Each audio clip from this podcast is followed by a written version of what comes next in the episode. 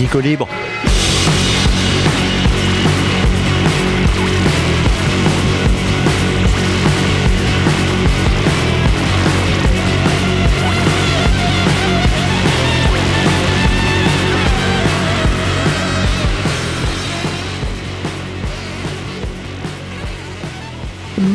Bonjour à tous, vous êtes toujours sur le 107.3 de Radio Alpa pour une émission intitulée Radicaux Libre dont les derniers opus sont disponibles dans la page de l'émission Radicaux Libre qui est elle-même sur le site radioalpa.com avec plein d'autres émissions trop super bien.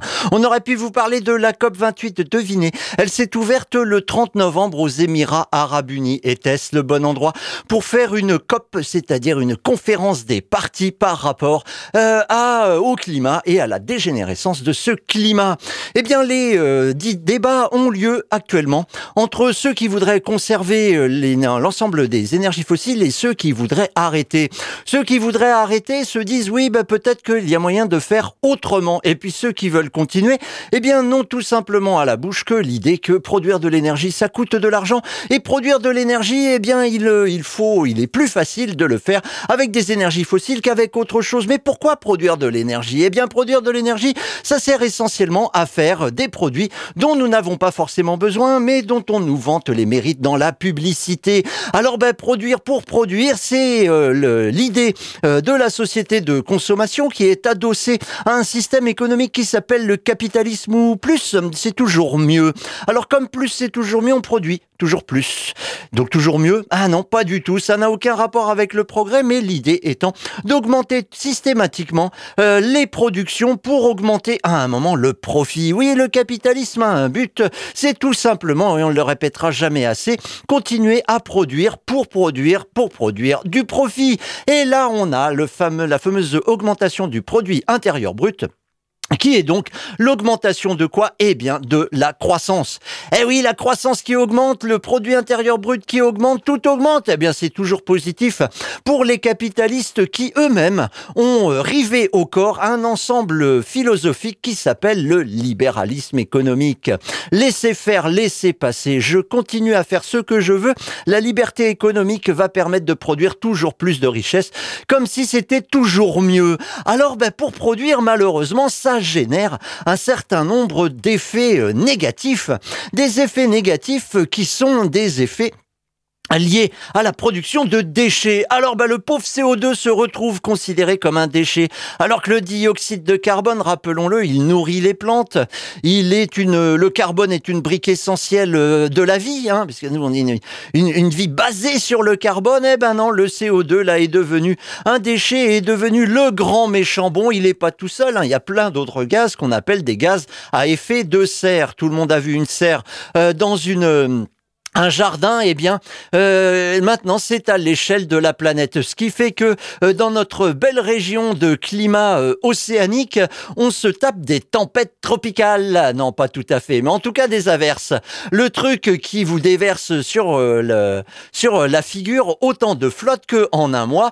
Eh ben voilà, ça n'arrivait pas trop auparavant. C'était des cas exceptionnels. Maintenant, tous les ans, c'est comme ça. Des périodes diverses et variées. Ce qu'on pouvait appeler les giboulées de mars au mois de mars. Ça a au mois de décembre maintenant. Allez comprendre. Eh bien, si c'est compris, c'est compris par le GIEC, c'est compris par d'autres, c'est compris par un certain nombre de scientifiques qui font des efforts pour nous alerter sur le fait que, à force de mettre n'importe quoi dans l'atmosphère, il y a des équilibres qui sont, euh, qui ne se font plus et du coup, la température augmente. Mais mais heureusement, on a des solutions scientifiques. Le technosolutionnisme, c'est une une euh, quelque chose que l'on nous nous balance à la figure depuis des siècles. Eh oui, bah par exemple, il faudrait augmenter euh, la quantité de commerce. Bah tiens, euh, qu'est-ce qu'on pourrait faire Il est difficile de traverser, de faire le tour de l'Afrique en bateau. Bah on va creuser des canaux. Tiens, il est difficile de faire le tour des Amériques. Bah tiens, on va creuser également un canal à travers l'isthme du Panama. Pourquoi? Eh ben tout simplement pour favoriser le commerce, parce que business Less is business. On a euh, des petites euh, difficultés pour que la population circule. Eh ben, on va produire un certain nombre de routes sur lesquelles on va mettre des véhicules individuels que les gens passeront leur vie à payer et donc une partie de leur travail. Ah bah ça c'est génial parce que ça permet aussi d'attacher la population aux produits qu'elle possède. Mais tout ça, ça pose un problème. Ça fait des générations euh, que on apporte des solutions techniques euh, à des problèmes qui ne le sont pas. Eh bien, ça pose euh, un problème, le problème de la production de déchets. Donc, on passe sur euh, les gaz à effet de serre, mais il y a aussi tout, toute l'énergie qu'il faut pour amener ces solutions techniques dans le jardin du Pékin moyen. Mais heureusement, à chaque problème technique intervient une solution technique. Depuis un certain temps, il y a à la mode euh, ce qu'on appelle les CSC, les technologies de captage et de stockage du carbone. Dans euh, Le Mans Ma Ville, ah ben non, ça s'appelle plus comme ça, le magazine de la ville du Mans au Mans, avec euh, des, petits euh, points juste avant le haut. Euh, celui de décembre 2023, on trouve page 6 dans le Tout Info une un article, voilà, on va l'appeler comme ça, hein, puisque tout est publié reportage hein, dans le magazine du Mans, publié reportage pour Le Mans, en fait. Oui, c'est un magazine de propagande municipale. Ah, c'est pas un gros mot la propagande. Hein.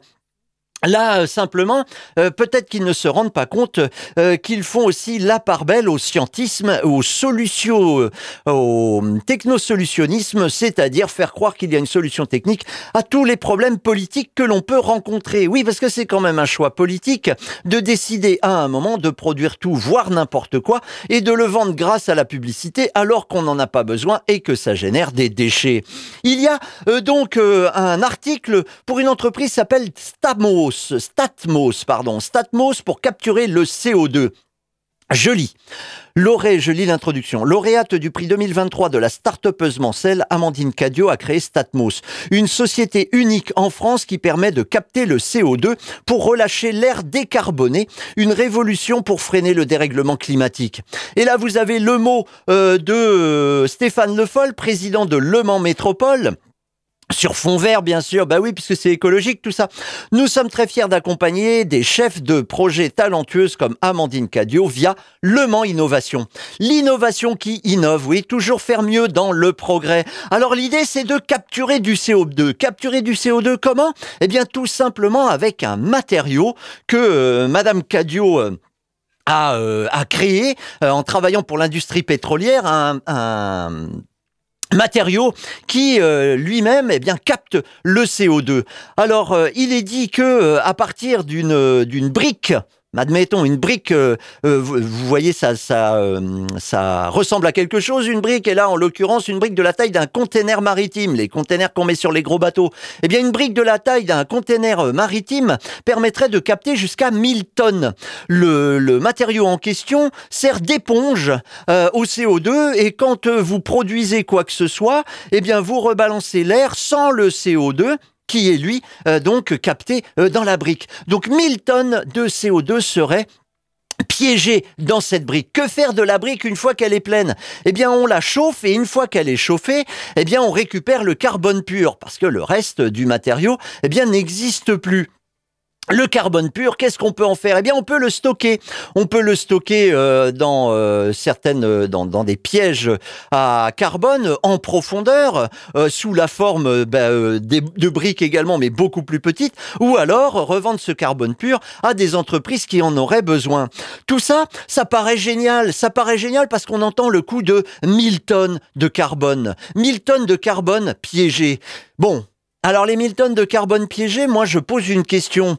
Qu'en est-il du dioxyde de carbone qui est produit bah, d'abord par la production du matériau, qui est ensuite produit par euh, le, transport du matériau sur le site où il va servir à piéger euh, du dioxyde de carbone?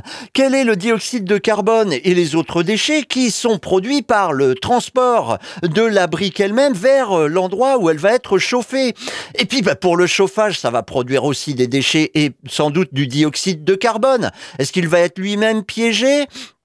Ensuite, une fois que vous avez euh, chauffé l'ensemble, euh, qu'en est-il du transport vers le lieu de stockage ou vers euh, l'entreprise qui va avoir besoin de ce carbone?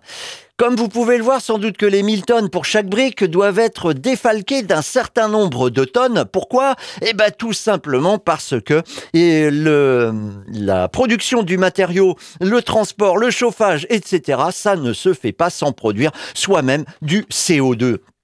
Alors du coup, bah même si c'est Milton, même si c'est Milton, bah continuons à penser que euh, ça pourrait être une bonne solution.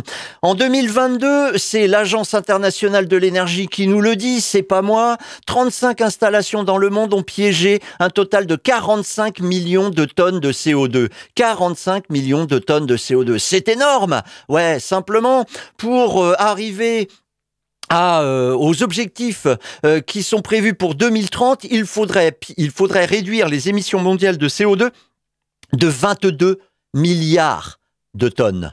22 milliards de tonnes en 7 ans. Alors admettons qu'on continue 45 millions de tonnes de CO2 euh, qui sont euh, qui sont pompées euh, grâce à des solutions techniques chaque année. Allez, mettons 50 millions. Tiens, mettons 100 millions. Allez, on y va puisque il y a plein de start-up à la Statmos qui vont se créer dans le monde. On double la capacité à partir de l'année prochaine. Allez, 2024, 2025, voilà, on compte 7 ans jusqu'en 2030. 7 fois 100, 700. 22 milliards, il faudrait réduire 700. Oui, on est un tout petit peu loin du compte. De fait, euh, les solutions de captage et de stockage du carbone sont peut-être une bonne idée, mais il aurait fallu y penser il y a 150 ans, au moment où émergeait justement cette production folle euh, que l'on a actuellement euh, sur cette planète euh, pour faire quoi déjà? Je le rappelle, des produits dont nous n'avons pas forcément besoin. Alors, ben alors, euh, l'accord de Paris qui prévoyait une limitation à 1,5 degré de l'augmentation des températures, il est déjà bien malmené actuellement. Ce, cet accord de Paris de 2000, 2015 il a déjà 8 ans, eh bien euh, cet accord n'est pas mis en œuvre. Pourquoi? Eh ben tout simplement parce qu'on continue. On continue à faire quoi? À produire pour produire. Alors moi j'ai peur. J'ai un tout petit peu peur. Hein. J'ai un tout petit peu peur que euh, dans pas très longtemps euh, il y ait un accord pour la COP 28. Ouais. J'ai très peu, j'ai assez peur. Ça devrait être normalement euh, le 12 décembre que l'accord doit être signé. Tout le monde va applaudir dans la salle parce qu'il y aura un accord. Mais moi, j'ai un tout petit peu peur d'être déçu. J'ai un tout petit peu peur d'être déçu parce que ça va être à la marge. Ça va être toujours la même idée. Continuer pour continuer. Alors ben j'espère que euh, on me fera mentir. Quand ça, bah, la semaine prochaine, on en reparlera. Hein? En attendant, si vous voulez agir, bah, n'oubliez pas que au quotidien, on peut très bien être un peu plus sobre, euh, avoir, euh, avoir moins, mais être un peu plus. Peut-être donner de l'attention plutôt que d'offrir des des euh, voyages aux Maldives. Enfin bon, tout ça, euh, ça peut être euh, une solution minimale, une solution individuelle, mais au niveau collectif, il va sans doute falloir se débarrasser de nos soi-disant représentants qui sont tous tout à fait d'accord pour dire hmm, produire plus, c'est mieux. Hmm, le capitalisme, c'est bien. Ah, le libéralisme, n'y touchons pas. Alors ils sont tellement tous d'accord avec ça que justement, il n'y a pas de débat en, à la tête de l'État et quand il y a les fameuses élections. Mais on peut agir aussi. Sachez que ce week-end, du 9 au 12 euh, décembre, ont lieu les journées euh, contre Lafarge, oui, le financeur euh, de Daesh, contre Lafarge et le monde du béton, le monde qui va avec. Pour plus d'informations, allez sur le site de attaque a attaque.org, et puis journée sans béton noblogs.org, journée sans béton. noblogs.org et vous pouvez avoir des informations également sur sart.demosphère.org. On aurait pu vous parler également de Gaza sous les bombes, encore et encore. La loi du talion comme forme de gouvernement. Tuer tous les Palestiniens, ça va pas être possible. Hein. Et pourtant, les autorités israéliennes s'y emploient. Oui, parce qu'en ciblant les habitants du Hamas, disent-elles, eh bien, euh, combien y a-t-il de victimes collatérales, pour utiliser le vocabulaire des bidas, qui n'assument pas leur rôle d'assassin au service d'un État? Des victimes collatérales. Il apparaîtrait que ben, plusieurs centaines, voire milliers euh, de combattants du Hamas ont été tués. Mais à côté, des enfants, des femmes, euh, des euh, vieux, euh, des gens qui, pour qui le Hamas n'est rien d'autre qu'un dictateur qui les fait chier au quotidien. Alors, ben, il y a des querelles sur les chiffres, le nombre de morts, etc. Est-ce bien utile? Ces querelles, on pourrait vous en faire part, mais même s'il n'y avait que 10, une une victime collatérale. Il euh, faudrait peut-être réviser un petit peu son jugement. En attendant, il y a une manifestation samedi 12, samedi 12, je m'arrête. Samedi 9 12, samedi 9 décembre à 15h, place de la République pour demander un cessez-le-feu immédiat le retour des otages, etc., etc., euh, par euh, le collectif Paix 72. Donc 15 heures, oui, d'habitude c'était plutôt 14 heures. Là c'est 15 heures, place de la République. À propos euh, de manifestations, il y en a une autre, un appel à manifester contre le fascisme et pour la solidarité.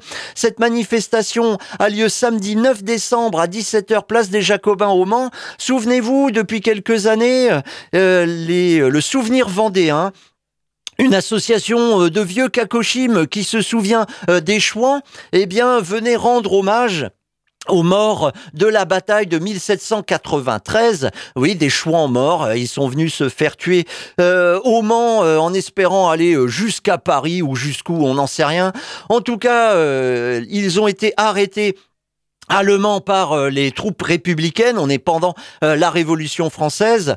Et donc, un certain nombre de morts ont été retrouvés euh, lors des travaux pour le Gros Pâté et le Nouveau Théâtre. Et du coup, depuis, eh bien, le souvenir vendéen vient euh, se souvenir justement de ces chouans. Et un certain nombre de groupes fascistes, oui, oui, des, vrais, oui, ça existe. Bah oui, l'extrême droite a été redécouverte euh, par les médias la semaine dernière, il y a 15 jours, avec la division Martel, avec d'autres comme ça. Mais en fait, il y en a un petit peu partout de ces groupes fascistes. Oui, fascistes, ouvertement fascistes, c'est-à-dire qu'ils veulent un État fort avec un État en coupe réglée où un certain nombre, une partie de la population dirige une autre, une hiérarchie à la fois dans la population, mais aussi dans les races, parce que je rappelle que le fascisme euh, et enfin le nazisme est très proche du fascisme. Eh bien, ces groupes-là euh, en profitent pour accompagner le souvenir vendéen. Ils sont souvent euh, encadrés par la police pour éviter les dérives qui ont eu lieu en 2019 notamment hein, une cinquantaine de personnes qui parcourent les villes du Mans et qui ont bousillé la vitrine du Lézard et se sont attaquées également après euh, au Barouf en scandant euh, des slogans euh, racistes et nationalistes euh, qui donc ont fait ça en 2019 et depuis eh bien une manifestation antifasciste pour rappeler que la rue l'espace public n'appartient pas à la haine raciste et fasciste eh bien a lieu systématiquement. Du coup, la manifestation, là, intersectionnellement antifasciste, je ne sais pas qui a rajouté le intersectionnel, a lieu samedi 9 décembre à 17h, place des Jacobins au Mans pour rappeler que, eh bien, il y a autre chose à penser que l'autre est son ennemi. Simplement parce qu'il est différent. Ça sonne, je décroche, mais je ne répondrai pas. On aurait pu vous parler des fichiers S. Ouais, ils sont 30 000 selon un rapport euh, du Sénat de 2018. Euh, ils sont 30 000, 12 000 islamistes. Les 12 000 islamistes en question ont généré malheureusement hein, plus de 300 morts depuis 1984. Plus de 300 morts. Tout ça est monté en épingle par des gens qui ont un agenda, en l'occurrence l'extrême droite, qui veut nous faire croire que l'ensemble de ceux qui sont différents sont potentiellement des ennemis. Je voudrais rappeler alors à ce moment-là que euh, les morts sur la route sont de 3300, de 3500 en 2022. Alors moi, je pense, hein, je le pense sincèrement, il faudrait interdire les voitures. Il faudrait interdire tous ces transports qui ne servent à rien, sauf à produire des marchandises dont on n'a pas forcément besoin. 3500 morts par an, 16 000 blessés graves. Les morts au travail en 2022 sont de plus de 800, en comptant ceux qui sont morts directement au travail et ceux qui sont morts sur le trajet, soit en venant au boulot, soit en repartant du boulot, dans leur voiture justement. 800. 800 par an, hein. là on ne parle pas depuis 1984.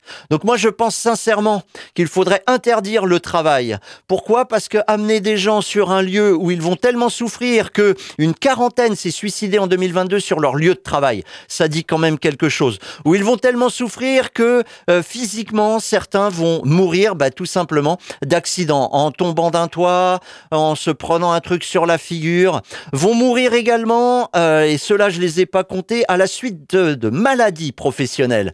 Une maladie professionnelle, elle n'est pas générée par autre chose que son activité professionnelle. Si cette activité euh, était moins longue, si elle durait moins longtemps que ça soit au quotidien, à la semaine, au mois, à l'année ou pour toute la vie, sans doute que la maladie professionnelle euh, ne se serait pas déclarée. Dans les maladies professionnelles, on compte les troubles musculo-squelettiques qui concernent 50 000 personnes chaque année, qui s'ajoutent aux 50 000 de l'année d'avant, aux 50 000 des deux années d'avant. Heureusement que tout ce beau monde meurt à un moment, ce qui permet de défalquer un certain nombre de personnes qui seraient touchées par les troubles musculo-squelettiques. Ce que je viens de dire est totalement cynique, et ce que je viens de dire, eh bien, euh, pourrait être dit par n'importe qui qui voit dans les chiffres quelque chose d'important. Dans les chiffres, voir quelque chose d'important, c'est pas, euh, c'est peut-être pas la meilleure manière euh, de voir le monde, de, de l'appréhender. Il n'empêche que 3500 morts sur les routes, 800 euh, morts au travail, ça fait quand même beaucoup de personnes qui auraient pu garder la vie sauve si on avait un autre système qu'il soit économique ou politique. Et là, je dis même que si le système était différent, que si chacun trouvait sa place et que si le bien-être remplaçait ce qu'on appelle alors euh, bien-être, je parle pas de l'heure de qigong que vous faites euh, chaque semaine euh, pour devenir encore plus productif parce que bah, c'est important de se ressourcer pour devenir encore plus productif. Non non, le bien-être au quotidien, le buen vivir, vivir pardon, comme diraient les latino-américains eh bien, euh, il serait plus intéressant de pas de penser à ce bien-être plutôt qu'au bien avoir et d'accumuler des choses dans nos garages et nos maisons. Eh bien, si tout, si euh, ces valeurs étaient plus présentes dans notre société, sans doute qu'il y aurait moins d'attentats euh, de la part de cinglés d'extrême droite ou de cinglés d'extrême gauche ou de cinglés islamistes ou de tous ceux qui se disent à un moment qu'ils ont en tête et qu'ils doivent euh, bah, changer un petit peu le monde. Pourquoi le changer Si on est bien dedans, bah, ça prouve bien qu'ils sont sans doute mal. On aurait pu vous parler de tout ça, mais bon, euh, on va donner quand même une petite minute euh, aux enfants. Ça commence comme ça. J'arrête. C'est la minute des enfants. Aujourd'hui, le F, F, F F comme fascisme, c'est la croyance des gens ignorants qui aiment jouer avec leur drapeau et punir les personnes qui ne pensent pas comme eux. C'est l'idée de séparer les enfants entre elles et eux et de les transformer en des robots qui font tout ce que demandent les autorités. Lors des crashs boursiers et des crises économiques, le capitalisme a besoin de la violence et du fascisme pour garder le contrôle sur la société. À bon entendeur, pour ceux qui voudraient se rendre samedi 9 décembre place des Jacobins vers 17h, il y a une manifestation antifasciste. Bon, mais finalement, on a préféré vous parler d'entraide. Pourquoi? Parce que c'est important l'entraide.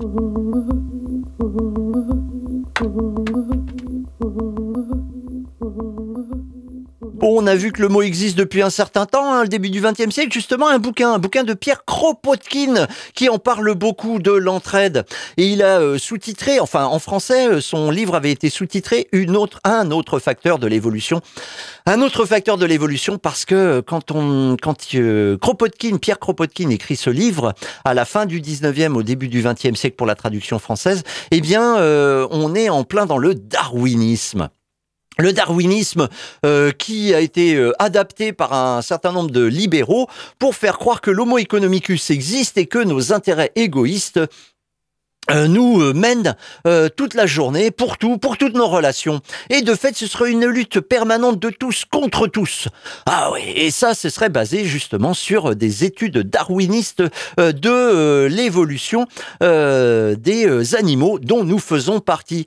Eh ben, cette recherche après s'être intéressé euh, aux, animaux, aux sauvages, ce qui n'est pas péjoratif hein, pour Kropotkin, il s'intéresse aux barbares, il s'intéresse au Moyen Âge. Et cette recherche l'amène à parler de son époque, c'est-à-dire la fin du 19e, début du 20e. Dans le chapitre 7, notamment intitulé L'entraide chez nous. Dès le début du chapitre 7, Kropotkin rappelle l'historique de ses recherches puisque le bouquin est en fait une compilation d'articles euh, qui euh, sont à la fin du 19e euh, siècle dans la revue 19th Century. Je cite La tendance à l'entraide chez l'homme a une origine si lointaine et elle est si profondément mêlée à toute l'évolution de la race humaine qu'elle a été conservée par l'humanité jusqu'à l'époque actuelle, à travers toutes les vicissitudes de l'histoire. Elle se développa surtout durant les périodes de paix et de prospérité. Mais même lorsque les plus grandes calamités accablèrent les hommes, lorsque des régions entières furent dévastées par des guerres et des populations nombreuses furent décimées par la misère ou gémirent sous le joug de la tyrannie, la même tendance continua d'exister dans les villages et parmi les classes les plus pauvres des villes. Elle continua à unir des hommes entre eux et à la longue, elle réagit même sur les minorités dominatrices, combatives et dévastatrices qui l'avaient rejetée comme une sottise sentimentale. Et chaque fois que l'humanité eut à créer une nouvelle organisation sociale, correspondant à une nouvelle phase de son évolution, c'est de cette même tendance toujours vivante que le génie constructif du peuple tira l'inspiration et les éléments du nouveau progrès. Les nouvelles institutions économiques et sociales, en tant qu'elles furent une création des masses, les nouveaux systèmes de morale et de et les nouvelles religions ont pris leur origine euh, de la même source. Et le progrès moral de notre race, vu dans ces grandes lignes, apparaît comme une extension graduelle des principes de l'entraide, de la tribu à des agglomérations toujours de plus en plus nombreuses, jusqu'à ce qu'enfin il, alors il, il parle du progrès moral, embrasse un jour l'humanité entière avec ses différentes croyances, ses langues et ses races diverses. Alors bon, bah le race là, euh, c'est dans un cadre aussi euh, où euh, le racisme est très important au 19e siècle. Hein, c'est même devenu une science. Simplement, Kropotkin ne s'inscrit pas du tout là-dedans. Il est conscient que l'humanité est une, comme disait Élisée Reclus, un grand ami à lui, géographe. Mais quand il parle de races diverses, c'est tout simplement de cultures diverses. On sent de suite, on sent de suite dans la fin de cet extrait, l'appel de Kropotkin à continuer dans la voie de l'entraide pour le règne du progrès social sur l'ensemble de la planète et donc pour l'ensemble de l'humanité. Le propos semble, peut sembler naïf, mais à l'époque, hein, à la fin du 19e siècle, les valeurs du libéralisme économique et de l'utilitarisme censés permettre le bonheur du plus grand nombre et tant pis pour les dégâts collatéraux, ne sont pas majoritaires. Non, les alternatives sociales socialistes ont même de nombreux adeptes. À la suite, dans le chapitre suivant, Kropotkin appuie encore tout au long de son récit sur l'existence des communes, notamment rurales, avec des terres communes, et donc du partage tant au niveau de l'exploitation des terres communales que des ressources produites par ces terres communales. Il rappelle également la motivation des égoïstes qui petit à petit, par le vote de lois restrictives, libérale, en particulier au 18e et 19e, entraîne le partage de ces terres malgré des révoltes et des résistances passives. Et pourtant, dans les campagnes et dans les villes, malgré la volonté d'une minorité attachée à accentuer son pouvoir et donc son, sa capacité économique, les solidarités perdurent. La résistance à la fin des terres communes, les unions syndicales, le mouvement mutualiste à la Proudhon ou le mouvement mutualiste, les sociétés de secours mutuels, les coopératives, etc., sont autant d'exemples d'organisations populaires d'entraide. Et pourtant, on veut nous faire croire que ça n'existe plus. Eh bien, on continuera à voir ça la prochaine fois.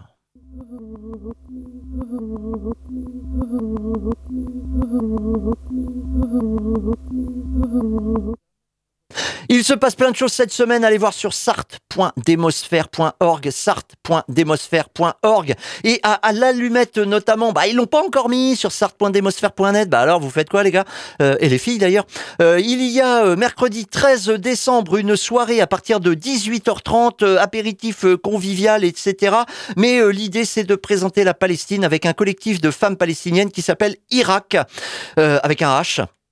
Donc du coup, ben, rendez-vous 7 euh, rue de la Marne dans le quartier de Pontlieu à l'Allumette mercredi euh, vers 18h30 pour euh, justement savoir plus sur cette société palestinienne, ce qu'elle vit au quotidien, la situation politique et sociétale. Ça se passe 7 rue de la, de la Marne le, le 13 décembre 18h30 à l'Allumette. Voilà qu'on se le dise. Et ben nous on se retrouvera la prochaine fois en espérant que ben, tout se soit arrangé. Tiens par exemple à la COP28, ils ont décidé que le libéralisme, c'est de la merde. Waouh eh, Moi, je prends, là, franchement. Hein. Allez, au revoir.